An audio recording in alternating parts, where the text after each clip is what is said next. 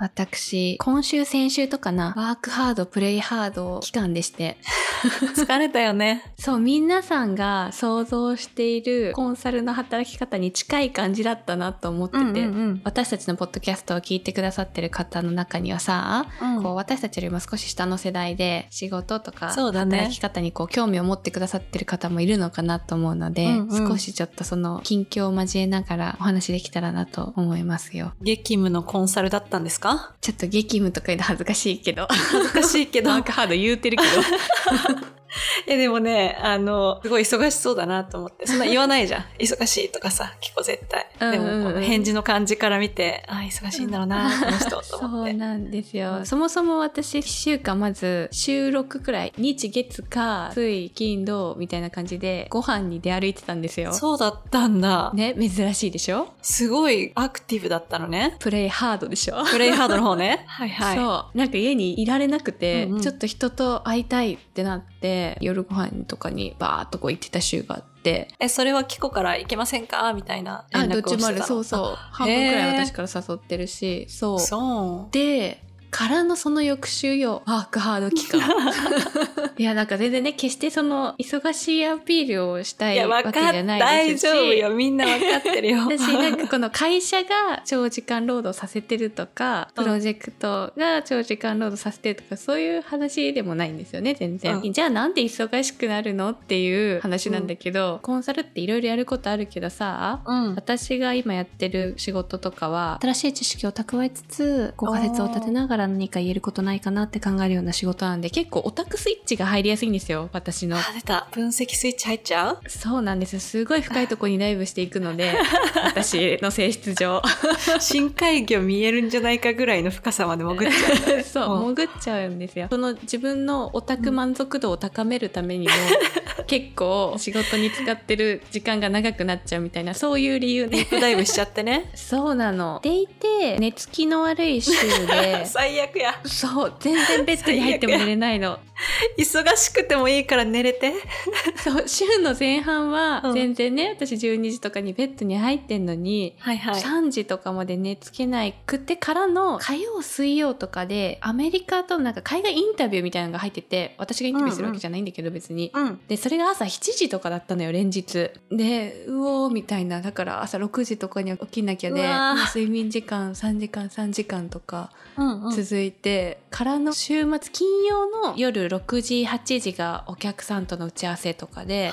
だからなんかそうだったんだその前日とか もなんか朝4時とかまでガン決まりしちゃってあー頭がひたすらこう仕事をしてみたいな感じでいろんな理由があってこうプレッシャーもすごい感じていたからいうわーやちゃんやんなきゃとかで眼性疲労もう目ん玉がもう痛いんだけどあと頭痛でもう麻痺してんだけど心がやんなきゃって言ってるみたいな感じー。でいやー、お疲れ、本当に。目痛くなってきたら、もう酷使しちゃってるもんね、目ん玉ね。そうでもなんかさその寝るまでもさはいスマホを見てたりするから、そのせいでもあんだよね全然仕事だけじゃなくて眼性疲労の理由は そっかそっそうか。別にも理由はあるんだろうけど、それに忙しさもね、重なって、そう睡眠もよく取れてない重。しな ってみたいな最悪やそうそうなの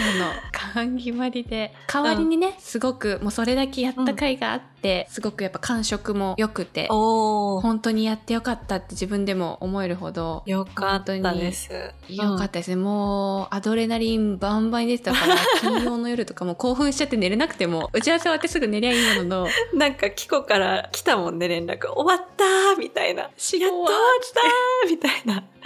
来てたもんね。そうなのうんです結局その土日にねめちゃくちゃ寝たんですよ私はもう寝だめして、うんうんはいこの土日にもうアホほどに朝まず土曜日9時に起きて、うんでお母さんと予定があったからお母さんとランチして、うん。終わって16時から22時とかま で爆睡してもう生活リズムなんか関係ないと思って寝たんだ関。係ないでそっから22時に起きて、韓国ドラマをひたすら見て 最高。お布団にくるまってアイス食べた。アイス食べたよハーゲンダーツのラムレーズン食べて最高。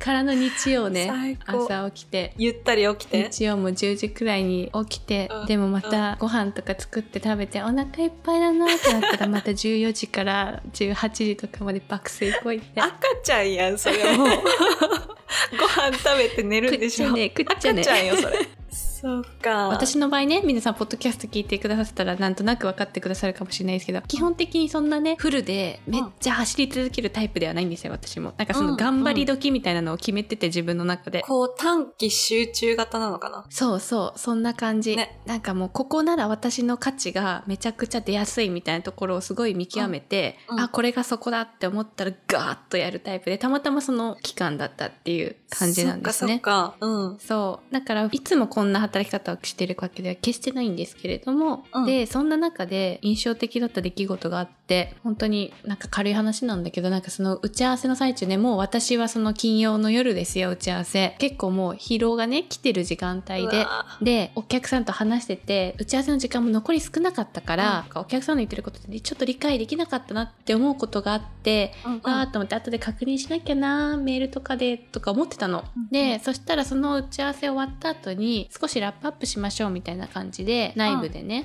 少しこうカジュアルにクイックに打ち合わせをしてて。うん。でその時に後輩2人くらいと一緒にやってるんだけど「ここ結局何言ってたっけね?」みたいな私が話してて「ううんうん」っていろいろ言ってたらそのうちの一人がさっと「多分これはこういうことで」みたいなすごい淡々とすごく分かりやすく解釈を教えてくれて「あなるほど」みたいなこの疲れた頭に。そうすごくその打ち合わせ時間表に出ててうん対応でこう必死になっててあーっていう裏でさこう冷静に後輩が話をちゃんと理解してくれてて。なんかそういうさ、弱ってる時にさ、うんうん助けてくれる人ってすごい覚えてるよね。あそうなのすごねくやっぱ印象的で、うわ本当にありがとうございますって 思って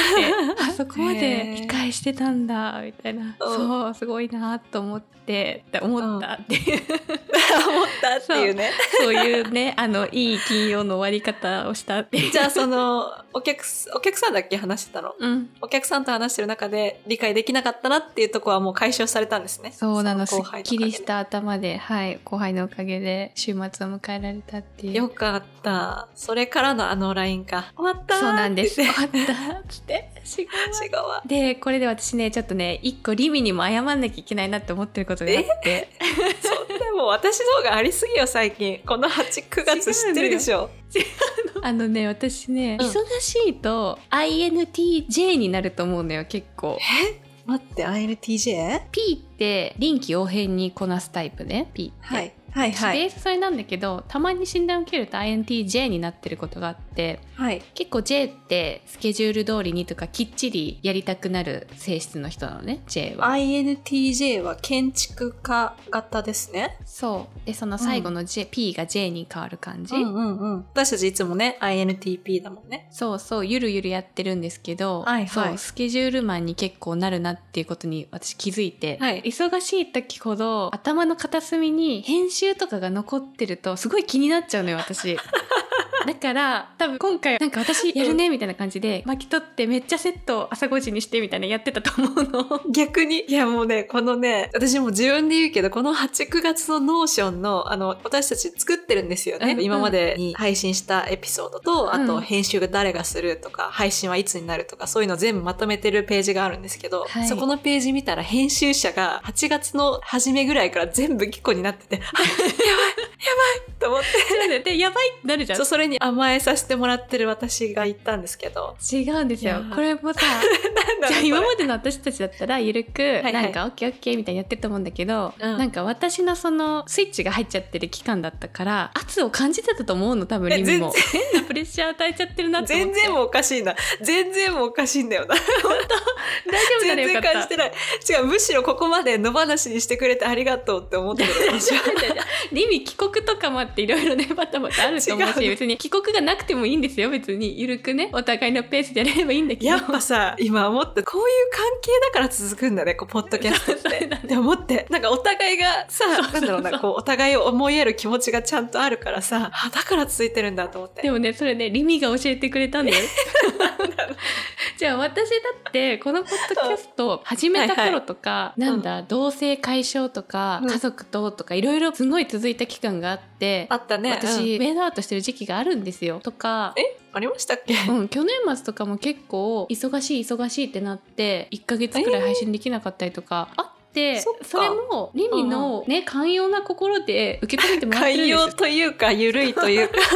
適当というかそうそうでだから今回私とはいえリミが全然編集できるできないは、はい全然どっちでもいいんです よでも私のスケジュールさんスイッチ入っちゃったから気持ち的そにう片付けなきゃ片付けなきゃな頭になっちゃったから無駄になんかそのでも勝手にねちょっとやるねとか言っ全て部でもそれさ自分で自分のこと忙しくしてるんでしょ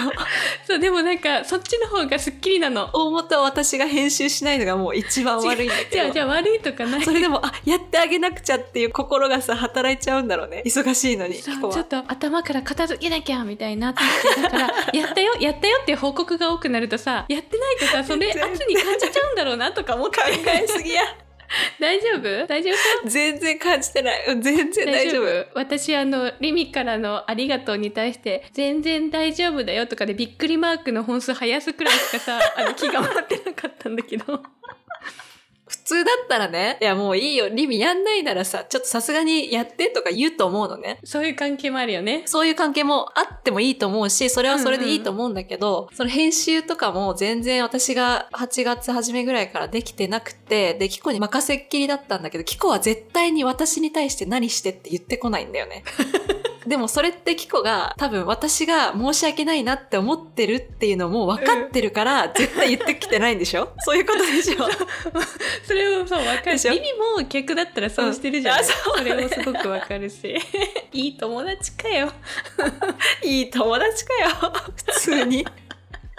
なんでこれ ごめんなさいねのろけちゃってごめんなさいで、 本当にね、 大丈夫かな後半面白いかなちゃんと。